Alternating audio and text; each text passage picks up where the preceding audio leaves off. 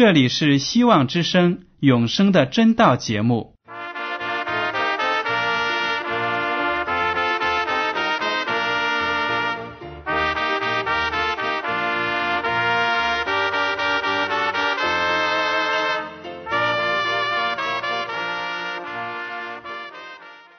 亲爱的听众朋友们，你们好，我是艾德，很高兴今天能和你们在永生的真道这个栏目中见面。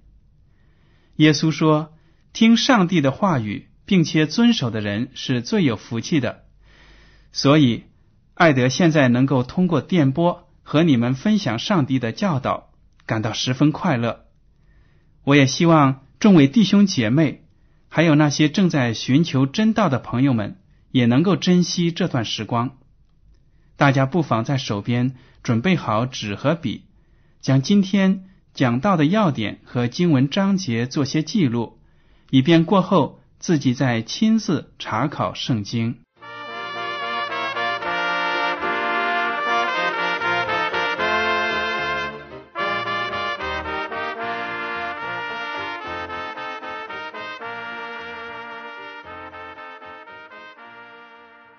听众朋友们，今天呢，艾德想和你谈的是圣灵。圣灵对很多人来说是陌生的，有的时候呢，大家觉得耶和华上帝可以想象，耶稣基督呢也可以想象，但是圣灵究竟是什么东西呢？有的人说圣灵像风，没有形体；有的人说它是。一种感染力，其实呢，这些认识都是不正确的。圣灵是三位一体的真神中的一个格位。旧约的希伯来语中啊，“上帝”或者“神”这个词 “Elohim” 永远都是复数的形式，说明了我们敬拜的上帝确实是具有三个位格的三位一体的真神。好了，让我们来看看圣经是怎么描写圣灵的。第一个问题：圣灵最早出现在圣经的哪个章节呢？让我们来看一看《创世纪》第一章第一到二节。起初，上帝创造天地，地是空虚混沌，渊面黑暗，上帝的灵运行在水面上。圣经一开头呢，就明明白白的说明，上帝的灵运行在水面上，在天地还没有被创造的时候，上帝的圣灵就已经和上帝同在了。这不就很好的说明三位一体的真神是从起初一直存在的吗？那么，圣灵在救赎的大功中有什么作用呢？因为我们知道三位一体的真神从创世就开始制定了为人类从最终救赎进行的拯救计划。因为上帝从起初能够明白到世界的末了，所以从创世的时候呢，他们就知道将来人类要跌倒、要堕落，上帝就已经制定了人类得救赎的方案。那么圣灵在这个方案中有什么作用呢？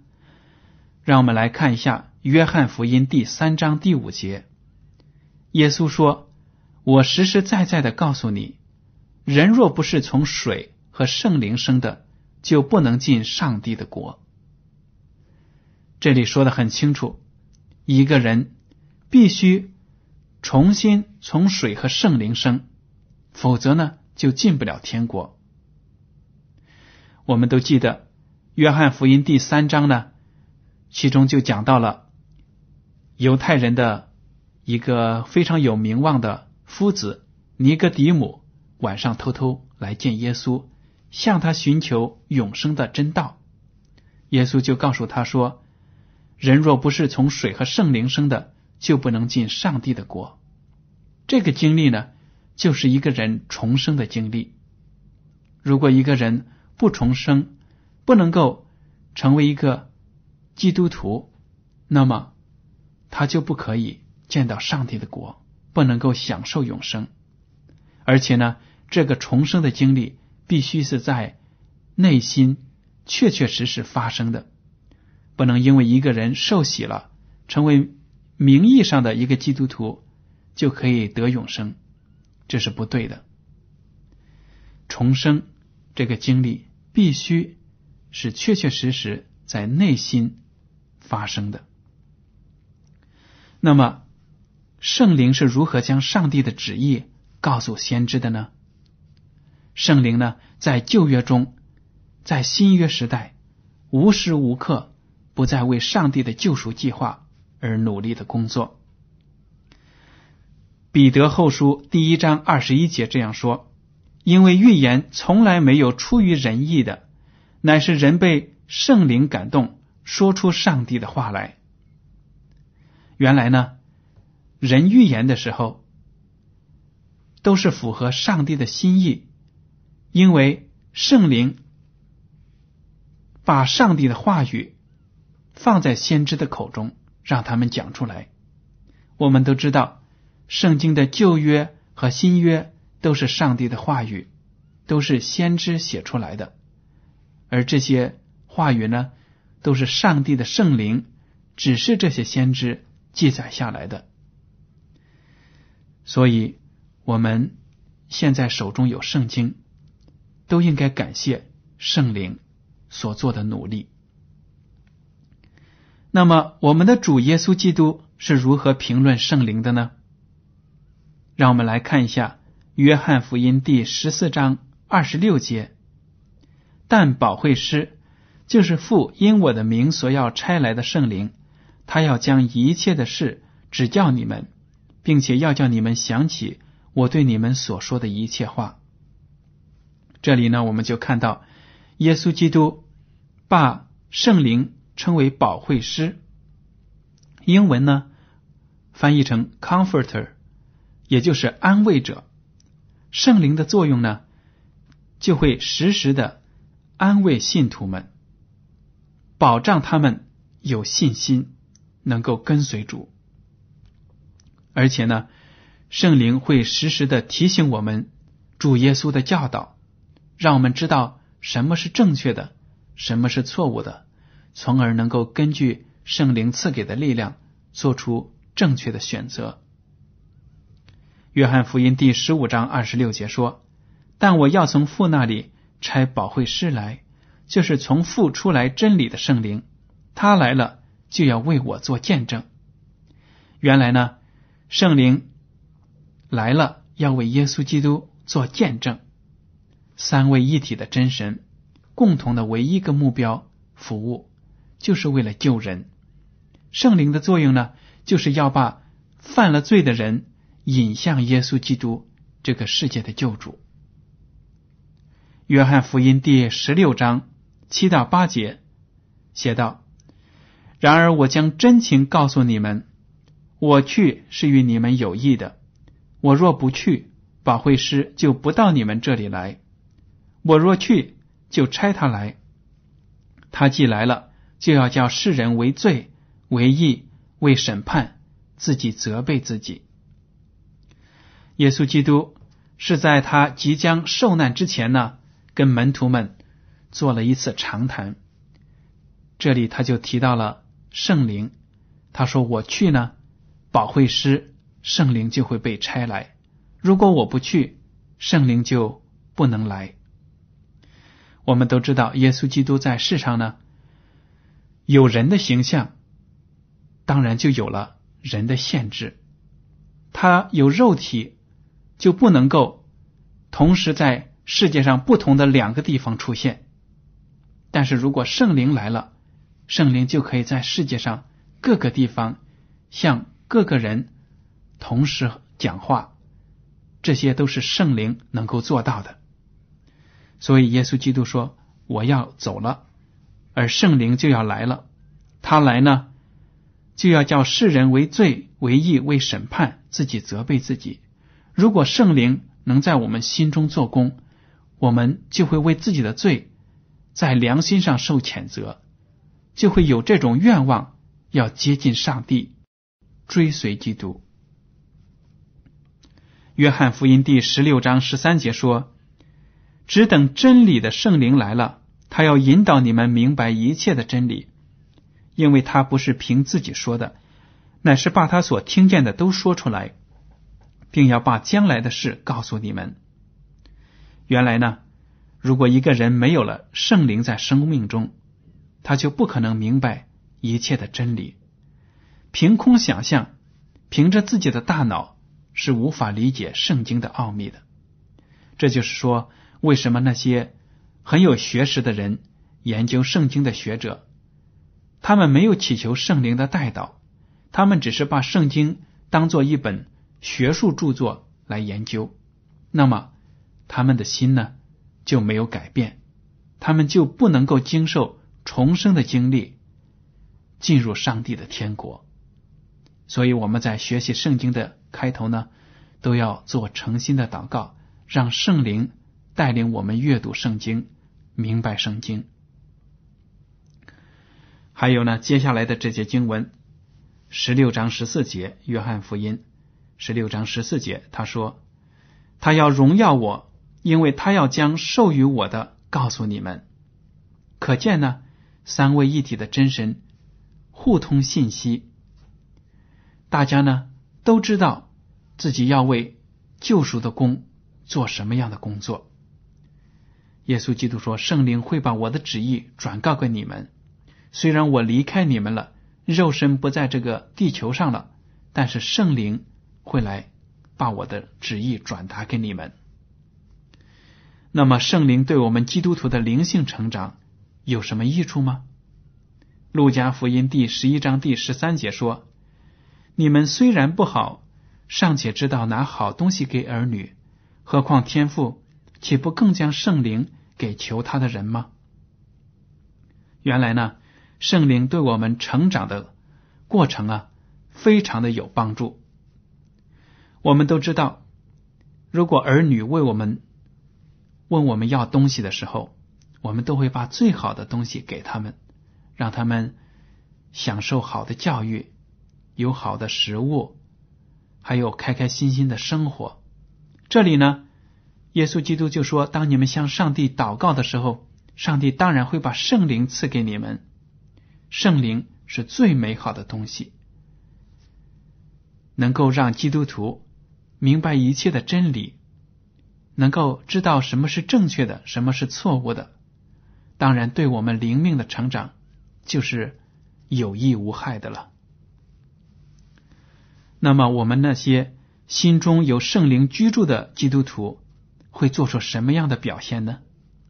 加拉太书第五章二十二到二十五节说：“圣灵所结的果子，就是仁爱、喜乐、和平、忍耐、恩慈、良善、信实、温柔、节制。这样的事没有律法禁止。凡属基督耶稣的人，是已经把肉体。”连肉体的邪情私欲同定在十字架上了。我们若是靠圣灵得生，就当靠圣灵行事。原来呢，如果一个基督徒心中有圣灵常在，那么呢，他表现出来的就有仁爱、喜乐、和平、忍耐、恩慈、良善、信实、温柔、节制。如果我们在生活中缺乏了这些特征，就说明圣灵没有住在我们的心里，我们没有完完全全把自己顺服给主，顺服给圣灵的带导。所以呢，我们就要加倍的努力，谦卑自己，让圣灵能够在心中运行最大的功。好了，我们来看一看圣灵对一个教会的发展。有什么益处？新约部分的哥林多前书十二章七到十一节说：“圣灵显在个人身上，是叫人得益处。这人蒙圣灵赐他智慧的言语，那人也蒙这位圣灵赐他知识的言语。又有一人蒙这位圣灵赐他信心，还有一人蒙这位圣灵赐他医病的恩赐，又叫一人。”能行异能，又叫一人能做先知，又叫一人能辨别诸灵，又叫一人能说方言，又叫一人能翻方言。这一切都是这位圣灵所运行，随己意分给个人的。原来呢，圣灵对教会的肢体是非常的有帮助的，他让不同的人拥有不同的天赋、才能。共同为教会的发展、福音的传播而尽力。所以呢，有的人呢可能从圣灵那里得到讲道的能力，有智慧的言语；有的人呢有强大的信心，可以为别人带祷；还有的人呢能给病人治病；也有的人能够预言将来。这些都是圣灵不同的恩赐，并不是说一个基督徒十八般武艺样样都通，不是这样的。圣灵会根据每个人不同的特征呢，给他不同的才能。当大家把所有的才能汇集在一起，各自尽力的话，教会就能够兴旺发达。这就是圣灵对教会的造诣。那么，门徒保罗就说了：“圣灵对众人的恩赐，最终是要成就一个目的。这个目的是什么呢？”格林多前书十二章三十一节到十三章第三节这样说：“你们要切切的求那更大的恩赐。我现今把最妙的道指示你们。我若能说万人的方言，并天使的话语，却没有爱。”我就成了明的罗，想的拔一样。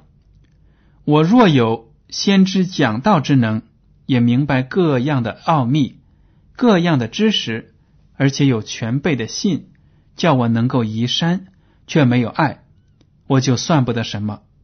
我若将所有的周济穷人，又舍己身叫人焚烧，却没有爱，仍然与我无异。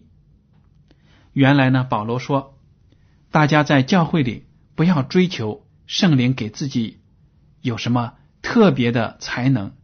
有的人说啊，我真的想当先知，求圣灵赐我这个能力。还有的说，我就是要学会医病救人。门徒保罗就在这里说，这些属灵的恩赐，你们当然可以求，但是呢，也不用强求。如果你们真的有这些恩赐了，你们更应该拥有的是上帝的爱。如果你们没有爱，没有爱心，你们这些才能呢，对教会的发展、对救灵的工作都是没有帮助的。所以，一个基督徒最最重要的是有对别人的爱心。那么，圣灵的降下。是为了将福音传开到各地的，圣灵的降下，并不是为了满足某一个人对某种天分的需求，或者说他想行神迹，使自己呢了不起，不是这样的。因为圣灵的工作是帮助传福音，并不是要荣耀人的名，而是要荣耀上帝的名。使徒行传第一章第八节说：“但圣灵降临在你们身上，你们就必得着能力，并要在耶路撒冷、犹太全地和撒玛利亚，直到地极，做我的见证。”原来呢，圣经中说，圣灵降临在你们身上，你们就必得着能力，而且呢，就会有能力把福音。传到世界的各个角落。如果我们做基督徒的感觉到浑身没有力量、没有才能、没有欲望，要为主传福音，这就说明呢，我们心中、身上缺乏圣灵。那么，圣灵降落在人的身上，究竟有什么样奇妙的事情呢？圣经中呢，就有这样一个故事，请大家来看一下《使徒行传》第二章一到十一节。五旬节到了，门徒都聚集在一处。忽然，从天上有响声下来，好像一阵大风吹过，充满了他们所坐的屋子。又有舌头如火焰显现出来，分开落在他们个人头上，他们就都被圣灵充满，按照圣灵所赐的口才说起别国的话来。那是有虔诚的犹太人从天下各国来住在耶路撒冷。这声音一响，众人都来聚集。个人听见门徒用众人的相谈说话，就甚纳闷，都惊讶稀奇，说：“看呐，这说话的不都是加利利人吗？我们个人怎么听见他们说我们生来所用的相谈呢？我们帕提亚人、马代人、以兰人和住在美索不达米亚、犹太、加帕多加、本都、亚细亚。”弗里加、庞菲利亚、埃及的人，并靠近古利奈的利比亚一带地方的人，从罗马来的客旅中，或是犹太人，或是进犹太教的人，克里特和阿拉伯人都听见他们用我们的相谈讲说上帝的大作为。这个故事呢，发生在耶稣基督升天之后。大家知道，耶稣基督在升天之前呢，就应许他的门徒们。说：“你们呢，要到耶路撒冷那里去聚集，等候圣灵的降临。”果然，在五旬节的时候，圣灵就从天上下来了。经文上说，当时好像是一阵大风吹过，充满了他们所坐的屋子，又有舌头如火焰一般的显现出来，而且落在他们个人的头上。这些门徒们呢，就开始说一些外国的语言。这些加利利人没有怎么出过远门的，怎么会知道世界各地的语言呢？这就是圣灵在做工。这些人呢，讲起了外地人的语言、方言呢、土话呀，他们从来没有接触过的，都讲出来了。那些来到耶路撒冷敬拜的犹太人，他们已经分散在世界的各地，都懂得各地的语言。当他们来到这里，看到圣徒们用他们自己的方言在讲话的时候，就非常的惊奇，就意识到了这是上帝的大作为。这个故事呢，就说明了圣灵能赐给人的其中一个大能是什么？会讲方言。这个讲方言这样的才能呢，并不是拥有圣灵的人必须会的才能或者天赋。这只是圣灵的其中一个功能。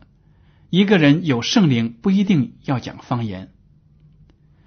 有时候呢，我们知道有些教会特别的强调讲方言，认为没有圣灵就不会讲方言。如果你有圣灵，就一定会讲出别人听不懂的话。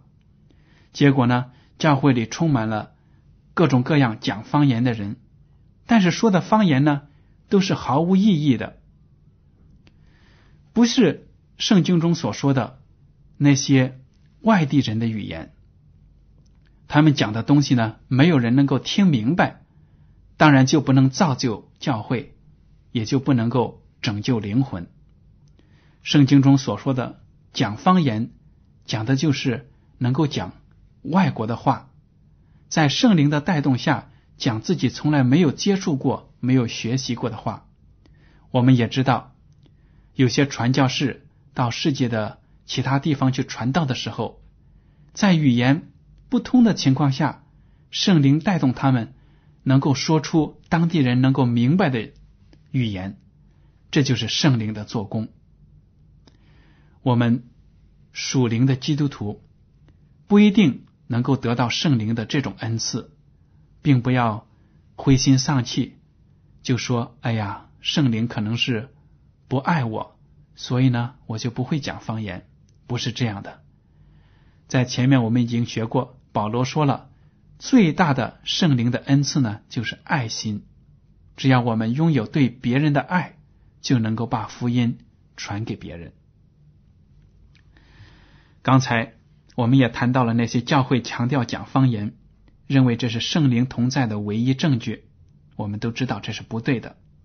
有两节经文呢可以作证，《格林多前书》第十四章十八到十九节这样说：“我感谢上帝，我说方言比你们众人还多，但在教会中，宁可用悟性说五句教导人的话，强如说万句方言。”也就是说，你如果要造就别人，能够说五句从圣灵那里来的教导人的话，让别人改邪归正，或者更加的爱主，你就已经起到了很大的作用，总比你说一万句方言没有一个人听得懂要好得多。